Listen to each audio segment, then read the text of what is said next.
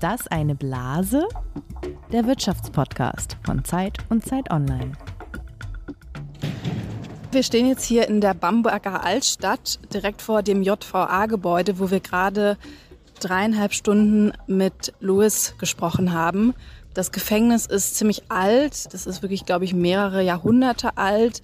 So ein Gebäude, was nicht sehr spektakulär aussieht, mit vergitterten Fenstern. Das sieht man hier auch von außen mit so einem grünen Tor und wo es dann nochmal ein zweites Tor gibt. Und es ist wirklich mitten in der Stadt. Also hier ist eine Kirche direkt und hier sind Fachwerkhäuser und auch Brauhäuser direkt in der Umgebung.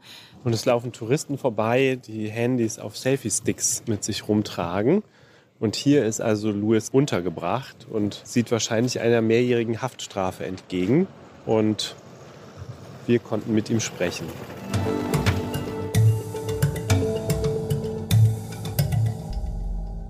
Willkommen zurück zum Podcast Ist das eine Blase, dem Wirtschaftspodcast von Zeit und Zeit Online. Mein Name ist Ann-Kathrin Nezig. Und ich bin Jens Tönnesmann. Und ihr habt es eben gehört, in dieser Folge sprechen wir über und mit einem jungen Mann namens Louis, der in der Justizvollzugsanstalt Bamberg in Untersuchungshaft sitzt und auf den Beginn seines Gerichtsprozesses wartet. Zusammen mit unserem Kollegen Paul Hildebrand haben wir seine Geschichte recherchiert, mit Ermittlern gesprochen und mit Menschen, die Louis nahestehen. Und wir haben ihn eben in der JVA besucht und auch mit ihm selbst gesprochen. Ja, und die Staatsanwaltschaft, die wirft Lewis wirklich einiges vor. Der Hauptvorwurf ist, dass er im Darknet eine kriminelle Handelsplattform mit dem Namen Deutschland im Deep Web 3 betrieben haben soll. Und das Ganze nicht unter seinem Klarnamen natürlich, sondern unter dem Pseudonym Sudo. In der ersten Folge dieser Serie hier in Ist das eine Blase haben wir darüber gesprochen, wer Louis eigentlich ist und was er gemacht hat, bevor er Deutschland im Deep Web 3 ins Leben gerufen hat. Wenn ihr diese Folge noch nicht kennt, dann empfehlen wir euch, die zuerst zu hören. Da geht es nämlich darum, wie Louis seine Schule gehackt hat. Und das war eine Tat, die sein Leben dann ziemlich verändert hat. Und in der dritten Folge, die am Montag in einer Woche erscheinen wird, wollen wir darüber sprechen, ob man Louis vielleicht hätte aufhalten können. Wir besuchen dort jemanden, der ziemlich große Parallelen eigentlich zu Louis hat, biografisch gesehen, aber dann einen ganz anderen Weg genommen hat und heute für eine IT-Sicherheitsfirma arbeitet. Und in dieser Folge wollen wir darüber sprechen, was Louis mit Deutschland im Deep Web 3 eigentlich gemacht hat, was er da im Darknet aufgebaut hat, was auf dieser Plattform los war und wie die Ermittler ihm dann auf die Schliche gekommen sind. Und dafür spulen wir die Zeit jetzt nochmal zurück ins Jahr 2018. Dort hatten wir ja vergangene Woche geendet und dort im Jahr 2018, wenige Wochen vor den Sommerferien, haben Louis und sein Mitschüler Daniel ihre Schule gehackt. Und Louis ist im Gegensatz zu Daniel von der Schule verwiesen worden und hat dann einige Monate später in einer Nacht im November 2018 eine ziemlich folgenschwere Entscheidung getroffen, die er uns in der JVA so beschrieben hat. Ich bin dann umso tiefer in das Darknet, nenne ich es jetzt mal, reingerutscht, weil Deutschland in die Web 2 war dann offline. Sitzt man da so und hat niemanden und für mich war das so der Ort, an dem ich dann, also das erste in meinem Leben so richtig Respekt und Anerkennung für das erfahren habe, was ich so tue. Und wo auch meine fachliche Kompetenz von Leuten geschätzt worden ist, die ganz klar mehr drauf haben als ich. Die dann gesagt haben, du bist auf einem guten Weg, weiter so. Ja. Und dann habe ich dann in einer langweiligen Nacht Deutschland im Deep Web V3 eröffnet. Ann-Kathrin, ich glaube, wir müssen an dieser Stelle einmal erklären, was das Darknet eigentlich ist. Du hast dich da ja ein bisschen eingelesen. Ist das so eine Art Unterwelt, wo sich eigentlich nur Kriminelle tummeln? Nee, also das würde ich sagen, ist es nicht. Darknet hat auf jeden Fall zwei Seiten. Und die eine Seite, wenn man so will, ein bisschen die helle Seite des Darknets, besteht darin, dass sich dort wirklich auch Menschen tummeln, die zum Beispiel in Ländern leben, wo man seine Meinung nicht frei sagen kann oder wo man sich vor Zensur fürchten muss, wo man wirklich auch zensiert wird. Und dort sind dann wirklich Leute unterwegs, die im Verborgenen gegen autokratische Regime arbeiten oder beispielsweise auch Informationen an Journalisten weitergeben, die sie offiziell nicht weitergeben dürfen. Und das ist auch etwas, was Lewis ziemlich fasziniert hat am Darknet. Okay, aber wie, wie machen die das im Darknet? Wie funktioniert das technisch? Wie kommt man überhaupt in, also vom normalen Internet, vom Clearnet in dieses Darknet? Also man braucht dafür eine besondere Technologie, die nennt sich The Onion Router oder auch kurz Tor. Das werden viele vielleicht schon mal gehört haben. Man kann sich ganz einfach den Tor-Browser auch runterladen und dann hat man sozusagen Zugang in diese Welt. Und das ist auch tatsächlich erstmal überhaupt nicht illegal. Woher kommt diese Technologie? Wer hat sich das ausgedacht? Ja, die ist schon ein bisschen älter. Die wurde mal in den 90er Jahren von einem Forschungslabor des US-Militärs entwickelt. Und dann haben sich diese ja diese Forscher des US-Militärs mit Computeraktivisten auch so ein bisschen zusammengeschlossen. Und diese Computeraktivisten haben das dann weiterentwickelt, weil sie erkannt haben, dass es einfach wichtig ist, dass man einen Ort hat und eine Technologie hat, mit der man geschützt und sicher kommunizieren kann, beispielsweise wenn man in einem autokratischen Land lebt. Und aus diesem Gedanken heraus, dass jeder Mensch eigentlich das Recht haben sollte, anonym im Netz zu surfen, ist dann so eine ganze Bewegung entstanden. Und Onion, das heißt ja auf Deutsch Zwiebel. Warum? Warum dieses Wort? Warum diese Metapher? Also, um das vielleicht technisch mal ganz einfach zu erklären, funktioniert Tor so, dass es in der Regel drei verschiedene Knotenpunkte gibt, durch die eine Kommunikation, also beispielsweise eine E-Mail, geleitet wird. Und das hat so ein bisschen vielleicht Ähnlichkeiten, zumindest bildlich gesprochen, mit einer Zwiebel oder mit den Schichten einer Zwiebel. Auf jeden Fall ist es ziemlich schwierig, die Nutzer und auch die Empfänger zu identifizieren, weil es eben so ein bisschen ein digitales Verwirrspiel gibt, was dahinter steckt. Auf jeden Fall gibt es tausende von diesen Knoten mittlerweile und die werden interessanterweise betrieben von Freiwilligen. Louis betreibt ja auch solche Knoten und mietet sich dafür einen Server. Genau, also er mietet einen Server und betreibt über diesen Server mehrere Knoten, denen er ganz interessante Namen gibt. Die benennt er nämlich nach Wesen der griechischen und vor allen Dingen nordischen Mythologie, also beispielsweise Ganymed Munin oder Ymir. Okay, Ann-Kathrin, mal kurz zwischengefragt, auch wenn es jetzt mit dem Fall nichts zu tun hat. Wie würdest du deine Torknoten nennen? Hm. Also das muss ja schon irgendwie was sein, was äh, auf jeden Fall nicht auf mich zurückzuführen ist und jetzt nicht irgendwelche geheimen Hobbys oder so von mir symbolisiert. Weiß ich nicht, fliegendes Spaghetti-Monster, aber es gibt es wahrscheinlich schon. Das gibt es wahrscheinlich schon, stimmt. Okay, also gut, zurück, äh, zurück zu Louis. Er hat also diese Knoten und ja, es ist gut möglich, dass dann auch so Leute wie Edward Snowden von da an über diese Knoten kommunizieren. Habe ich das richtig verstanden? Also das weiß man natürlich nicht, aber es ist auf jeden Fall möglich.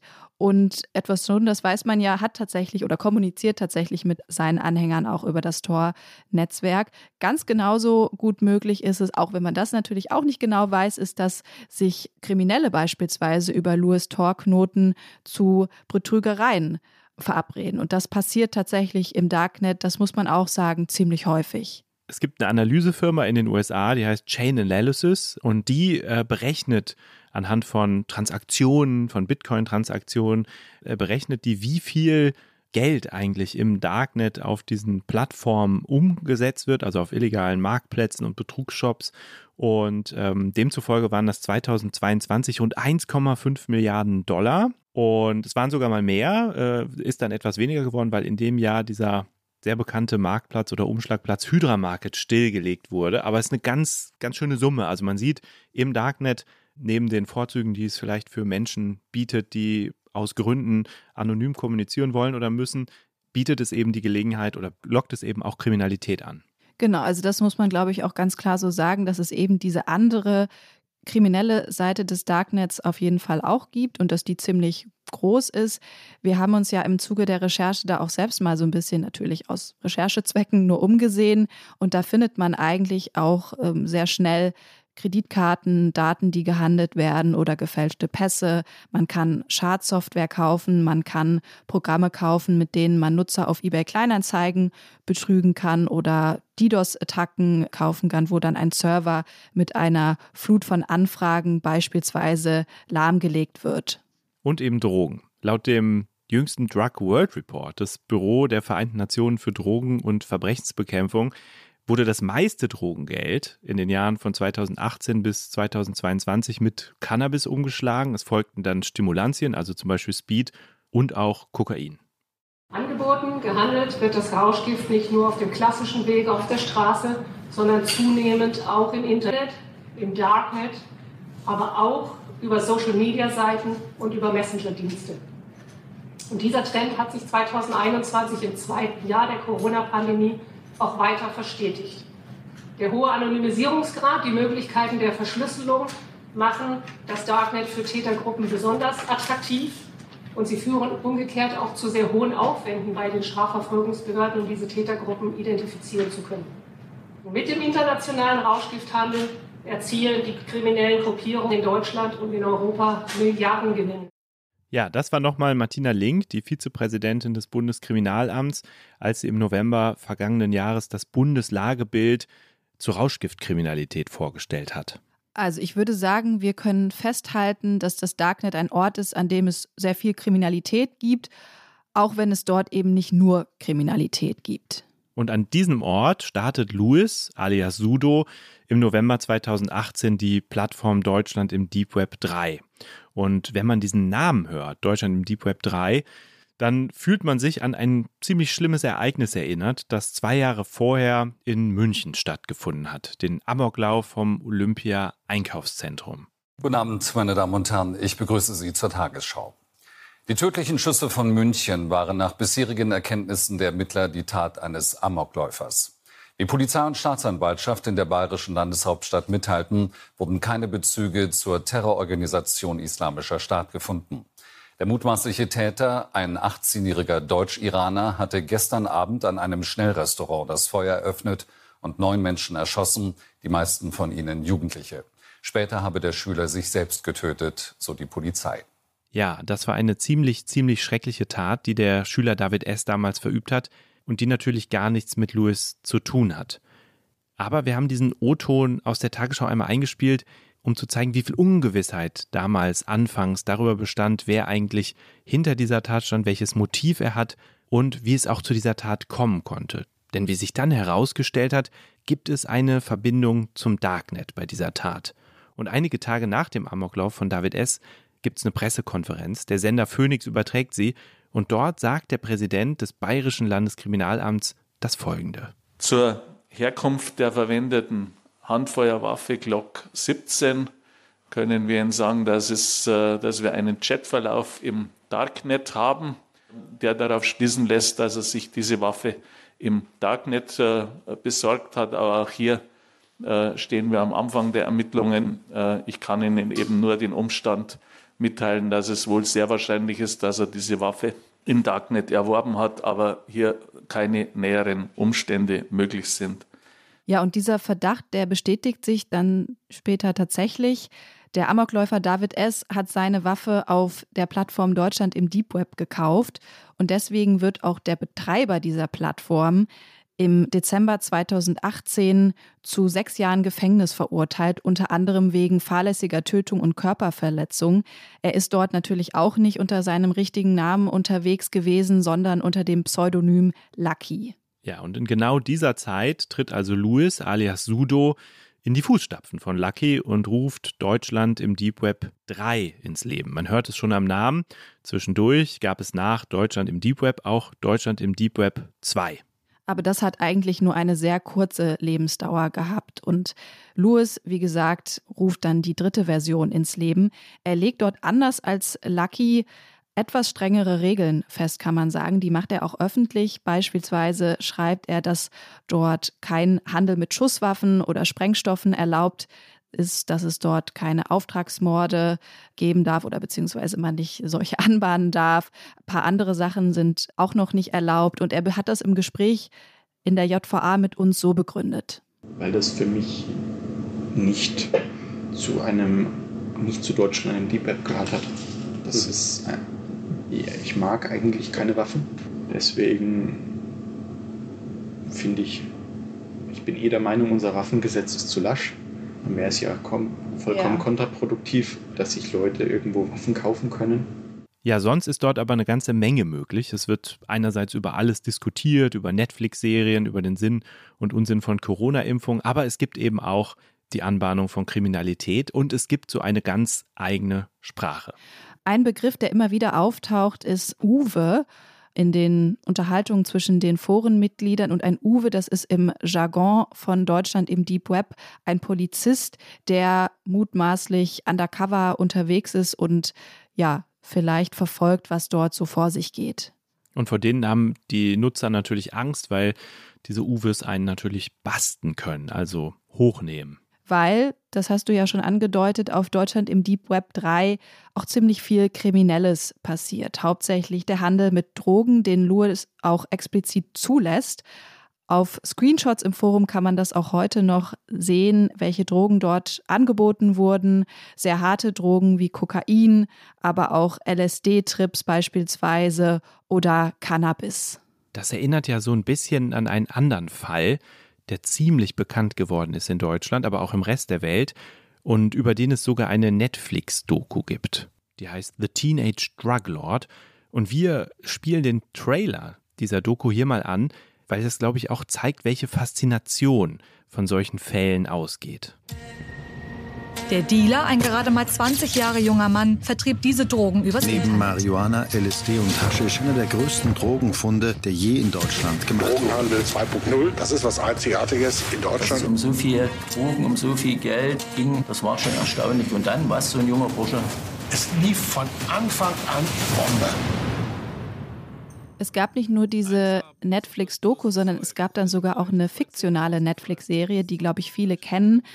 How to Sell Drugs Online Fast. Und das basiert auf einem realen Fall, der Fall von Maximilian S. alias Shiny Flakes, der Drogen aus seinem Kinderzimmer heraus verkauft hat und dafür viele Jahre ins Gefängnis musste.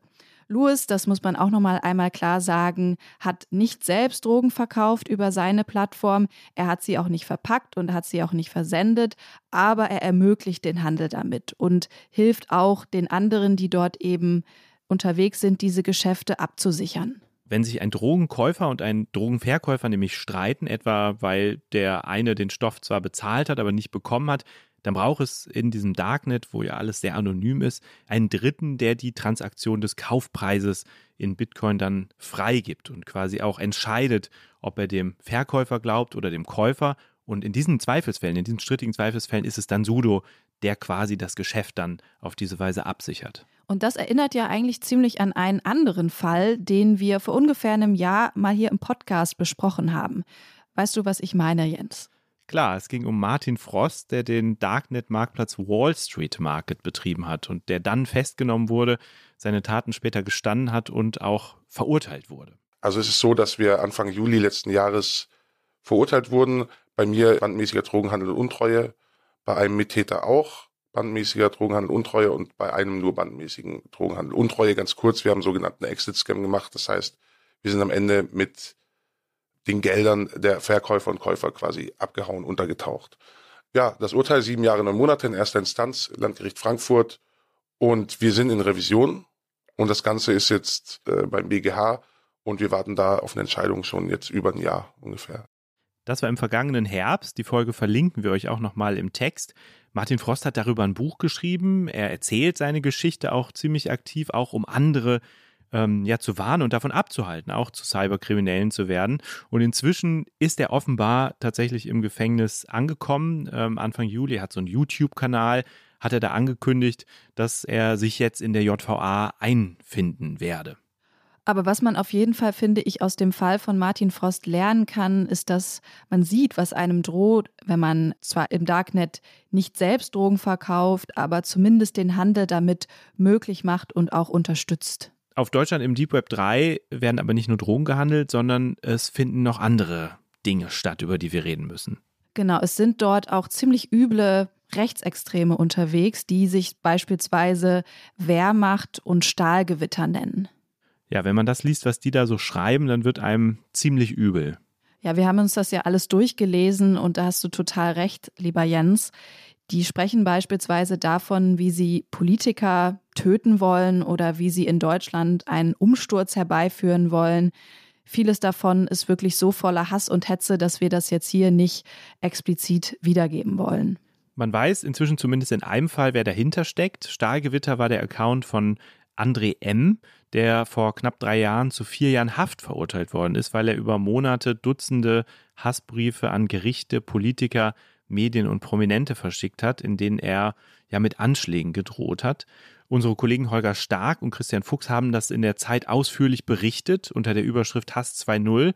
Lest das gerne nochmal auf Zeit Online nach. Das Interessante ist ja, wie Louis damit umgegangen ist. Der hat das alles gelesen, das hat er uns selbst auch so gesagt. Gleichzeitig hat er aber auch gesagt, dass er politisch sehr, sehr weit links stehe. Und da kann man sich ja schon mal fragen, kann man ihm das so abnehmen? Was würdest du sagen, Jens? Es ist natürlich schwer, bei jemandem in den Kopf zu schauen und seine Gedanken oder Intentionen zu erkennen. Da muss man sich natürlich auf das stützen, äh, was es da ja zu finden gibt im Netz für Spuren und da haben wir tatsächlich ein paar Belege für gefunden, dass er tatsächlich eher links steht oder links steht. Zum Beispiel äh, hast du, Ann-Kathrin, auf Facebook einen Kommentar von ihm gefunden, den er unter einen Post der AfD-Politikerin Beatrix von Storch gesetzt hat. Hashtag Fuck AfD. Das war ja zu einer Zeit, als er auch im Dark Web schon unterwegs war. Das heißt, da gibt es eine, eine Nähe und ich glaube jetzt nicht, dass er da so einen krassen Meinungsumschwung danach genommen hat. Aber dann kann man sich ja erst recht fragen, warum er das da zugelassen hat in seinem Forum. Und das haben wir ihn natürlich auch gefragt. Ich habe das verabscheut. Ähm, und solange das noch für mich vertretbar war mhm. im Rahmen der Meinungsäußerung, habe ich das zugelassen, beziehungsweise haben wir das zugelassen. Aber ich erinnere mich, was bei Wehrmacht so den Ausschlag gegeben hat, war, dass er so ein Manifest gepostet hat und äh, nach Geld gefragt hat, um Politiker ermorden zu lassen. Bannhammer geschwungen und seine Monero-Adresse, ich glaube, gegen die vom Tor Project ausgetauscht, für die er halt Spenden haben wollte.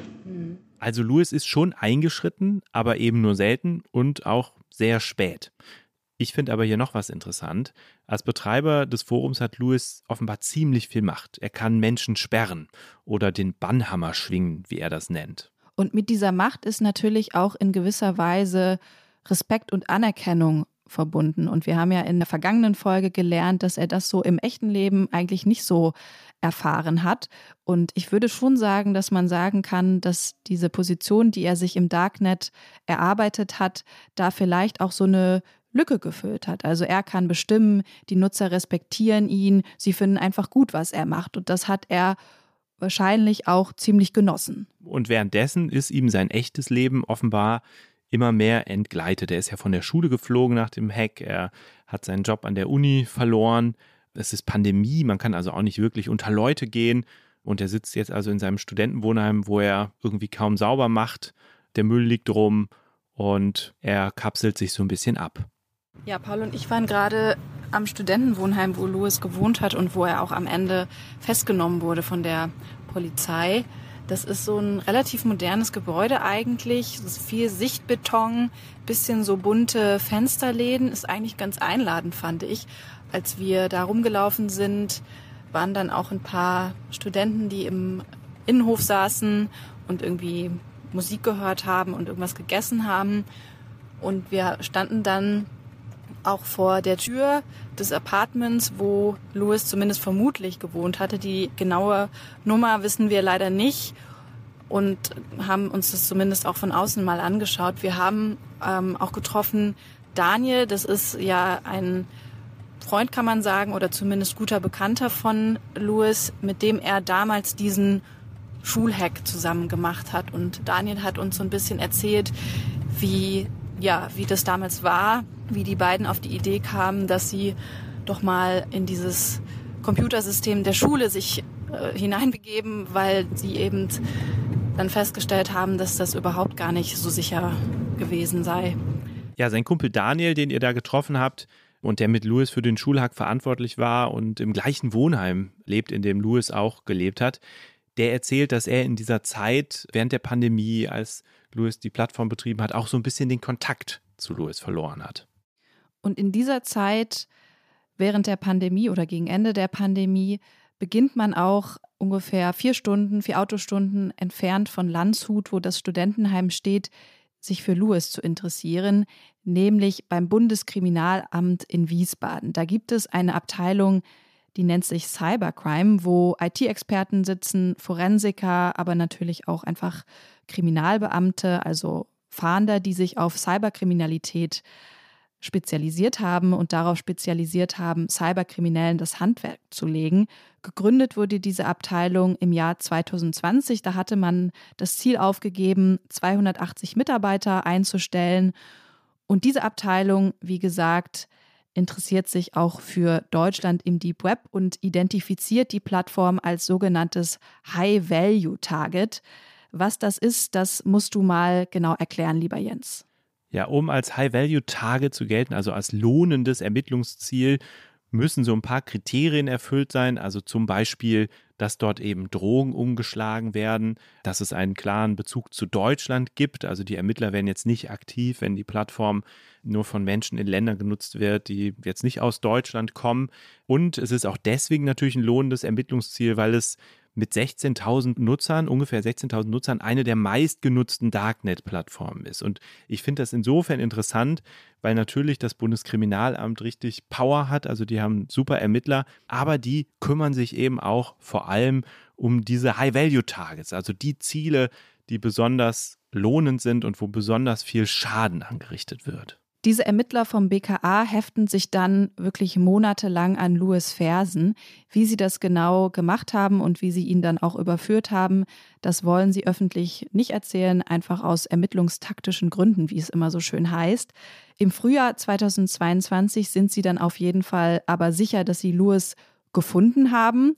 Sie schalten dann den Server ab, auf dem Deutschland im Deep Web läuft und das Forum ist dann offline. Und das Interessante ist, dass Louis das natürlich mitbekommt, dass sein Forum nicht mehr funktioniert, aber er da gar nicht die Polizei hinter vermutet, sondern er denkt eigentlich, da gibt es irgendwie ein technisches Problem. Und dann vergehen noch ein paar Monate bis zum 25. Oktober 2022. Und was dann passiert, daran erinnert sich Louis so. Ich kann es mal kurz nachstellen. Ich habe einen richtig schön bequemen Stuhl, Füße auf dem Rechner, auf dem Tower, mhm. Musik gehört, Mate getrunken und halt entspannt. Ja, gerade auch einen Joint geraucht, also war alles tippitoppi. Also Musik auf einmal geht die Tür auf, Hände, Polizei, ich so, fuck. Mhm. Ja, ich hatte meine Füße auf dem Rechner liegen, haben sie mich hier gepackt, mhm. aus der Wohnung gezogen. Mhm. So chill, chill, chill, chill, chill. Rechner umgefallen.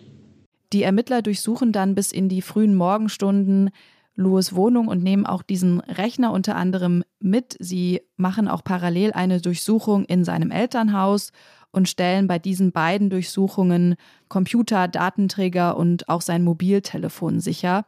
Und danach sind Deutschland im Deep Web 3 und Sudo im Prinzip Geschichte.